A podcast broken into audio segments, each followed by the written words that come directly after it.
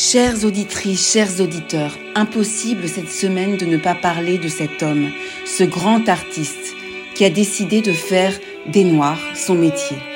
Pierre Soulage, ce trésor national, comme le dit Guillaume Durand, le seul Français à avoir une telle reconnaissance internationale de son vivant.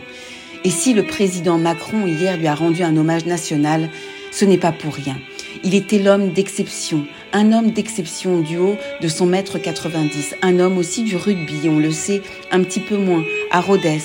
qui a suivi ce qu'il aimait en liberté, la terre, la matière, le goudron, le cuir, le bois, le fer, le brodenois.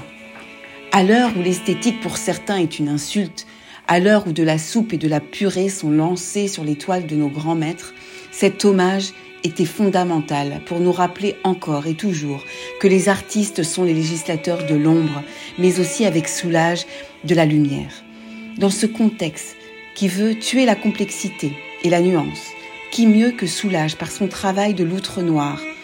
par ses clairs obscurs, de la lumière qui jaillit de cette couleur noire malgré les préjugés, qui d'autre que lui peut nous révéler avec autant de force l'importance entremêlée du fond, de la forme, des proportions, des dimensions. Pierre Soulage, une signature que Lacan aurait pu analyser, tellement chez lui, les racines du ciel, les racines de la terre apaisent et les pierres soulagent. Alors avec une telle magie, ce mystère du noir dans la lumière, de la lumière dans le noir, qui d'autre que le président du en même temps pour rendre un si bel hommage à Soulage.